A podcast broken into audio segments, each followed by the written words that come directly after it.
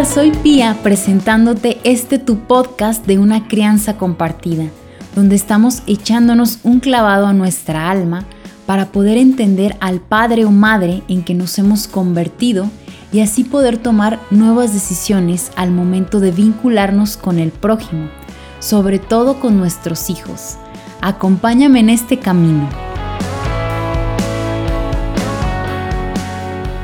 En los dos episodios anteriores nos sumergimos en el puerperio, que inicia a la llegada de nuestro bebé y dura aproximadamente cuatro años. Aprendimos sobre los tres fenómenos que son más fuertes en estos primeros años, pero siempre estarán allí. El encuentro con nuestra propia sombra es uno, la fusión emocional y por último vimos la madre que nos habita. Ser madre y padre es un quiebre en nuestra vida que puede ser de mucho provecho para nuestro crecimiento personal. Y asumir estos fenómenos que emergen nos llevarán a sernos responsables, a mirar más amplio, a ser más conscientes y sobre todo a poder amar a nuestros hijos y satisfacer sus necesidades básicas genuinas, para que al crecer colmados sean adultos llenos, dispuestos a servir y amar. Siguiendo con este tema del puerperio, vamos a abordar cuál es el origen de las depresiones puerperales o la depresión posparto. Vamos a ver que esto se caracteriza porque hay mucho llanto, no encontramos consuelo, a veces no queremos hacernos cargo del bebé, explotamos, no tenemos ganas de hacer nada, no hay motivación, nos sentimos desbordadas o creemos enloquecer.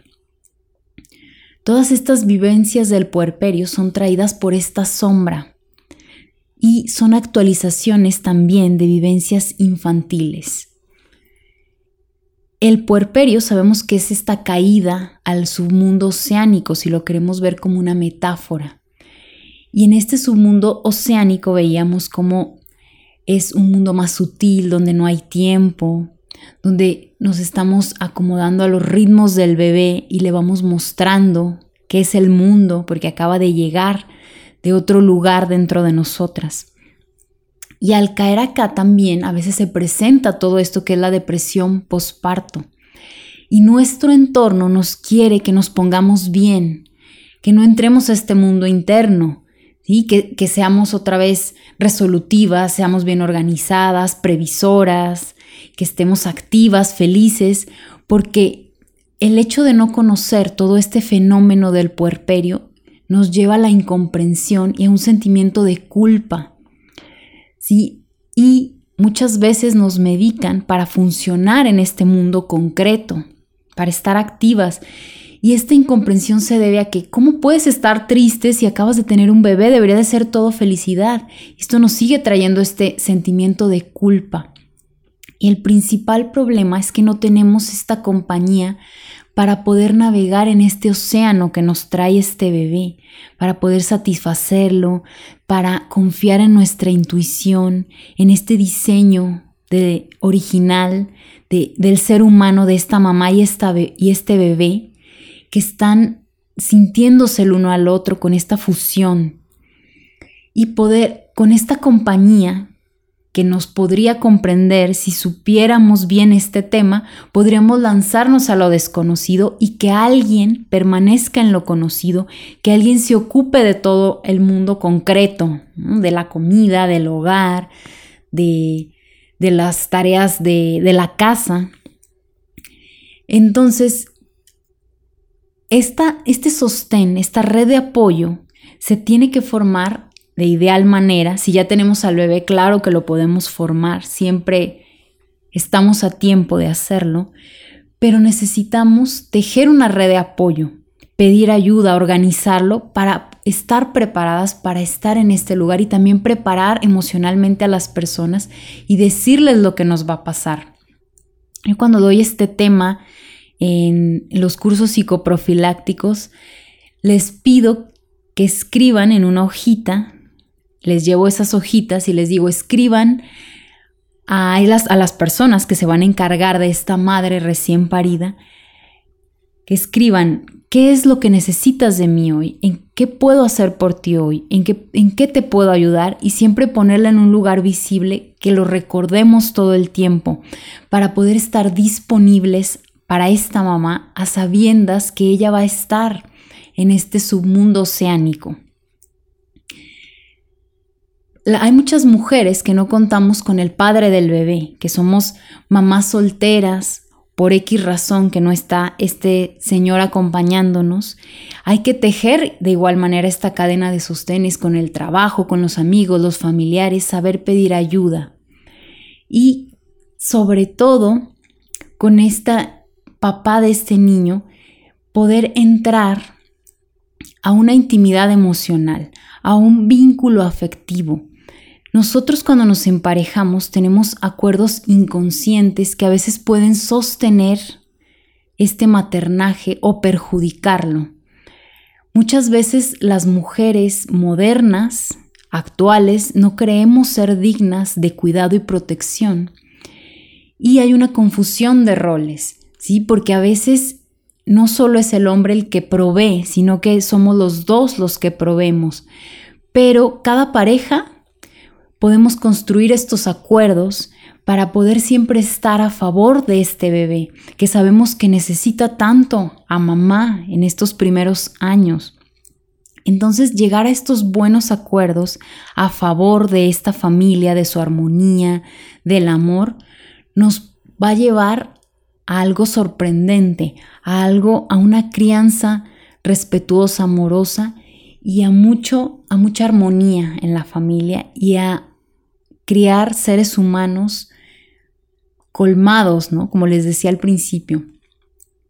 Sin embargo, si ignoramos todo esto, muchas veces estamos con nuestras necesidades infantiles desplazadas hacia el varón y viceversa. El varón pidiéndonos cosas, porque claro que venimos con carencias, venimos con muchas heridas desde la infancia que aquí salen cuando, tiene, cuando tenemos un bebé. Por eso es la importancia de ir empezando estos caminos de indagación para irnos comprendiendo y entender cuáles son estas necesidades desplazadas. También cuando pedimos, queremos que este Señor adivine lo que queremos, ¿sí? Entonces, hay aquí un malentendido. Por eso les digo que primero hay que conocernos, saber nombrar, comprendernos y ya después hacer el pedido al otro. Les voy a poner un ejemplo de típico de una pelea.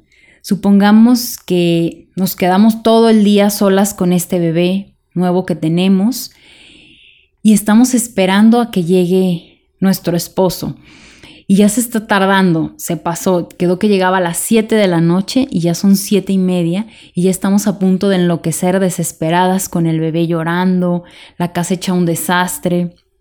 Y llega este señor y empezamos, es que ¿por qué llegas tan tarde? Estoy tan desesperada, dijiste que llegarías a las 7 y son siete y media. Sin embargo, acá lo que va a pasar es que este señor se va a poner a la defensiva, se va a empezar a, excusar, a gritar, a enojarse y bueno, el bebé ya está llorando más, la, la señora ya está vuelta loca. Pero ¿qué diferencia sería comenzar en primera persona? Entender que ya estamos desesperadas, que necesitamos algún adulto que nos ampare, que nos escuche, que nos mire. ¿Y qué diferente sería empezar por primera persona y decir lo que sentimos. Mismo caso. Llega a siete y media, pero yo le digo a mi esposo, oye, ¿sabes qué? Me siento derrumbada, desesperada, me siento desbordada, estoy muy cansada de estar todo el día con el bebé, eh, no he platicado con nadie y me gustaría que por favor pudieras llegar a la hora que dijiste porque ya son las 7 y ya veo el reloj y veo que te estás tardando y a mí se me hace eterno cada minuto que pasa después de las 7. Y también lo que puedes hacer es llamarme, proponer, ¿no? siempre hablando desde primera persona, desde lo que sentimos, para que el otro pueda ponerse en nuestro lugar y entender lo que nos está pasando, en vez de llegar y, reclamar y gritar. Otro ejemplo que es, me parece que también ejemplifica todo esto. Nosotras, tan resolutivas, tan organizadas, haciendo 10 cosas a la vez, multitask, que éramos, pero cuando a veces ya tenemos un bebé, no, no podemos, no sabemos a veces ni cargarlo y nos desesperamos o muchas veces con el fular queremos utilizarlo y nos, ponemos nerviosas y el bebé ya está llorando y se mueve. Entonces, no, no podemos como organizarnos emocionalmente para poder pensar como antes lo hacíamos. Entonces llega el varón, nuestro esposo de trabajar, y estamos igual, ¿no? Desbordadas, cansadas, y le queremos aventar al, bebé por la cabeza, casi casi, ¿no? Entonces llega y le reclamamos y le decimos, no, es que toma tú al bebé, no puedo más, báñalo, ¿no? Y ya nos descansamos un momento, pero entramos al baño y nos damos cuenta que, el, que hay agua por todos lados, no alcanza la toalla, el bebé ya está llorando, no le ha quitado bien el jabón de la cabeza, siendo que muchas veces lo que necesitábamos más que nos ayudara con el bebé es un abrazo, que, nos, que nos diga te amo, te extrañé y sentirnos recargadas un poquito y pedirle alguna otra cosa. Y claro que podemos hacernos cargo de este bebé fácilmente, lo bañamos rápido, le damos la vuelta, lo enjabonamos y ya está, pero muchas veces no sabemos pedir lo que realmente necesitamos. Es por eso la importancia de conocernos, de entendernos. No es la presencia de los hijos pequeños lo que desorganiza a la pareja, sino que solo pone en evidencia el funcionamiento original de esta pareja. O sea que el bebé es como un catalizador. Si ya no hablábamos, no nos comunicábamos, o si ya traíamos algún corajito por algo que hacía en el día a día, Acá cuando llegan los hijos pequeños sale porque estamos emocionalmente muy eh, la intensidad emocional es muy fuerte. Entonces, se lo repito, no es los hijos lo que desorganiza la pareja, sino que pone en evidencia el funcionamiento que ya, ya estaba, ya estaba instaurado. Mm, hay, tristemente, hay muchas separaciones cuando hay niños pequeños y es por esto, por no haber desde antes, no haberse desde antes conocido bien, no haber tenido una intimidad emocional. También pasa que nosotras no estamos disponibles genitalmente para ellos. Toda nuestra energía sexual femenina se va a los brazos, a los pechos para producir mucha leche materna, para sostener a esta criatura y esto es diseño original del ser humano. ¿Por qué? Porque necesitamos sostener a este bebé, que no se nos vaya a morir, que esté pleno, rebosante de cuidados, que esté bien alimentado, porque si toda esta química, también cerebral, hormonal, corporal, no surgiera, no podríamos sostener este bebé, preferíamos irnos con el guapo barbón que nos conquistó en vez de estar con este bebé maternándolo.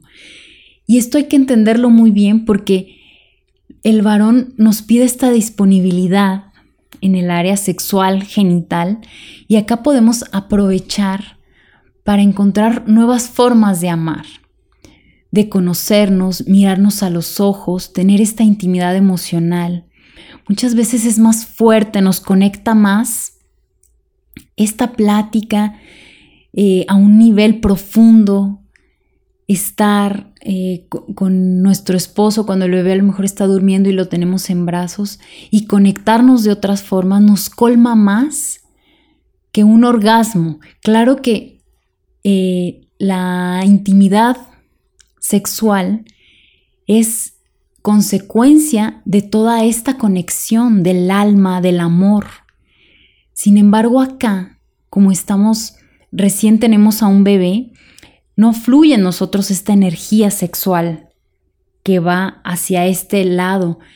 Y si necesitamos en estos momentos, en estos meses, cuando la mujer está más a la tarea en cuerpo, alma, eh, corazón de sostener a un bebé, que el varón lo pudiera ver de esta forma y nosotras transmitírselos así y estar disponibles de, otras maneras que nos conecten eh, con tanta fuerza. Y en su momento, cuando nos sintamos más disponibles en ese aspecto, retomarlo, claro, es súper importante. Cuando tenemos a, esto, a este bebé en nuestros brazos, nos percatamos de que el otro, engañadamente, claro, no está a la altura, no es maduro, no me ayuda, no esto, y tenemos mucha queja, ¿sí? Pero les quiero compartir esta frase de Laura Goodman que dice, si las mujeres pretendemos un hombre maduro, responsable, abierto, generoso, disponible y atento a cualquier necesidad ajena, como mínimo va a buscar una mujer con un nivel similar de madurez emocional. Ahora bien, ¿somos esa mujer? Se me hace muy profundo esto que nos comparte porque queremos, pedimos, nos quejamos, pero primero nosotras somos capaces de ofrecer lo que estamos demandando. Se los dejo para reflexionar. Claro que hay muchas formas de poder encontrarnos también con esta mujer que a lo mejor no somos todavía. Ahora, vamos a abordar a estas mujeres que trabajan. Es totalmente válido que si trabajamos, somos madres solteras o también somos parte del sostén económico, encontrar a una persona amorosa que pueda quedarse algunas horas con nuestro bebé, que sepa y que esté atenta a sus necesidades básicas de movimiento, de tenerlo en brazos, de hablarle con ternura, que esté disponible emocional y afectivamente cuando estén ya un poco más grandes, que jueguen, que les deje desplegar su espontaneidad y creatividad. También, aunque no trabajemos, podemos pedir esta ayuda algunas horas con el objetivo de poder recargarnos y maternar mejor. ¿Quién nos ayuda a maternar? ¿Quién nos sostiene? También aquí están las personas que nos ayudan con las labores del hogar, cocinar, el aseo, la ropa, si no podemos pagarla, pedir alguna ayuda a nuestros familiares y amigos. Una buena idea, por ejemplo, cuando vamos a tener un bebé, en la fiesta del baby shower que se usa, en vez de pedir regalos o cosas para el bebé, o algunas cosas para el bebé, pero también pedir que las primeras semanas estén cubiertas las comidas por distintas personas, que fulanito lleve la comida tal día y se anoten todos. Pueden existir muchas opciones de ayuda. A veces lo que nos falta es creatividad, abrir este abanico de posibilidades.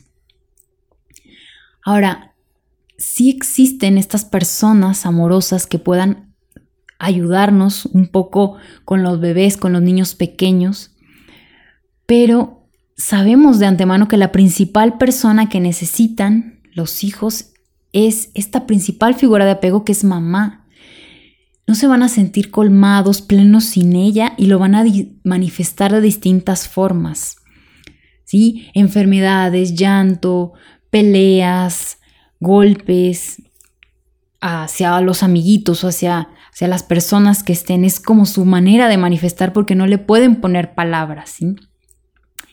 Y aunque trabajemos y dejemos algunas horas a nuestros hijos, es muy importante tener tiempo de calidad, aunque no se pueda cantidad en este caso, realmente dar presencia.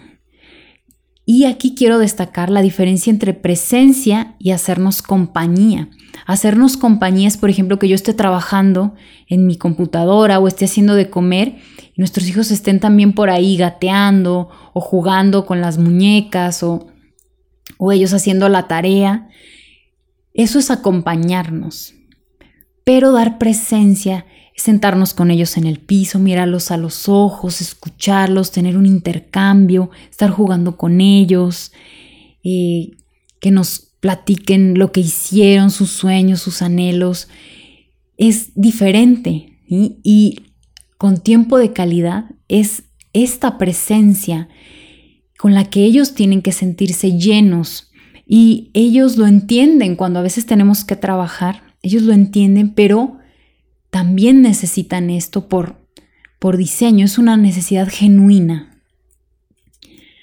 Ok, y entonces, para que mamá se sienta sostenida para poder maternar, necesita una tribu que en, hace muchos años se, era o común tener una tribu de señoras que nos ayudaran y los varones salían a cazar, a traer el alimento, a proteger el nido. Ahora falta de esta tribu está un varón. y A veces, en otros casos, pues está nuestra madre, nuestra hermana, Que, no que no existe este varón, que no está. Sin embargo, es para sostener a un bebé, necesitamos como mamá sentirnos sostenidas por este varón o por estas, esta persona que nos va a ayudar. Y lo principal, principal rol de, este, esta cadena de sostenes es facilitar la fusión emocional de mamá-bebé, esta diada, podernos sumergir y también defender esta fusión del mundo exterior, porque el mundo exterior nos propone salir de aquí. Entonces es resguardar el nido de opiniones, de ayuda no pedida, de depredadores que rompan con esto.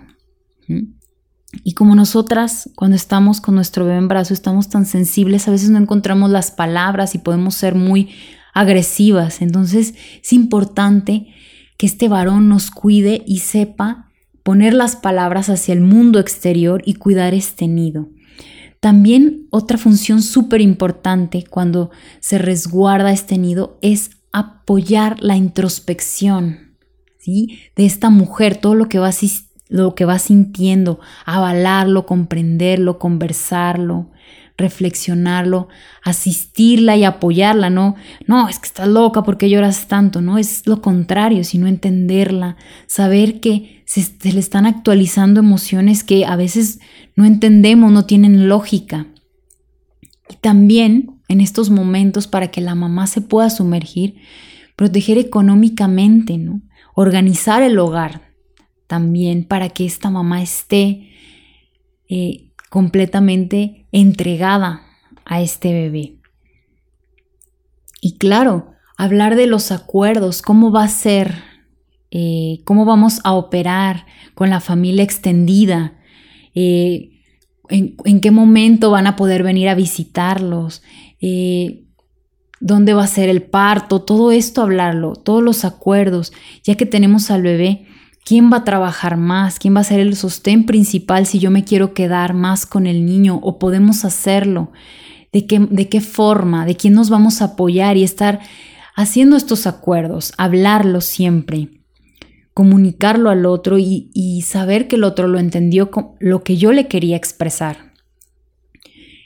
Y siempre básico aceptar y amar a esta mujer que tenemos, a esta recién parida, o a esta hija que acaba de parir, a esta amiga, confiar, confiar en ella y en sus intuiciones para que pueda salir adelante de forma más amorosa. Y bueno, para finalizar, me gustaría resaltar esta oportunidad que tenemos para conectarnos con nuestro esposo, con nuestra esposa, para tener esta intimidad emocional, para abrir estos canales, para conocernos mejor, para dialogar a niveles sorprendentes de entendimiento mutuo, para renovarnos, para mejorar y aclarar nuestros acuerdos de pareja. Mirarlos a los, mirarnos a los ojos, sentirnos, renovar nuestro amor de distintas formas te invito a reflexionar esto con tu pareja y de ser posible, les dejo esta tarea, cuando se vaya dando la oportunidad, que tengan un día al mes, a la semana, para irse de cita romántica sin los hijos. Si ya están grandes, esto se puede hacer un poco más. Y si están bebés, hay que irlo viendo. ¿sí? Irse de cita romántica y a cenar al cine para renovar este amor, para cuidarlo, para conectarnos, para estar el uno para el otro. Y bueno, muy bien. Pues hasta aquí llegamos en este episodio. Espero que te haya gustado. El siguiente tendremos una invitada especial, no te lo pierdas, será de mucho aprendizaje. Muchísimas gracias por escucharme. Cualquier duda escríbeme a piamedeli.gmail.com y sígueme en mis redes sociales pia.medeli. Acuérdate también de darle seguir a, estos, a este podcast para que se te vayan apareciendo los nuevos episodios que salen cada martes. Recibe un abrazo y hasta la próxima.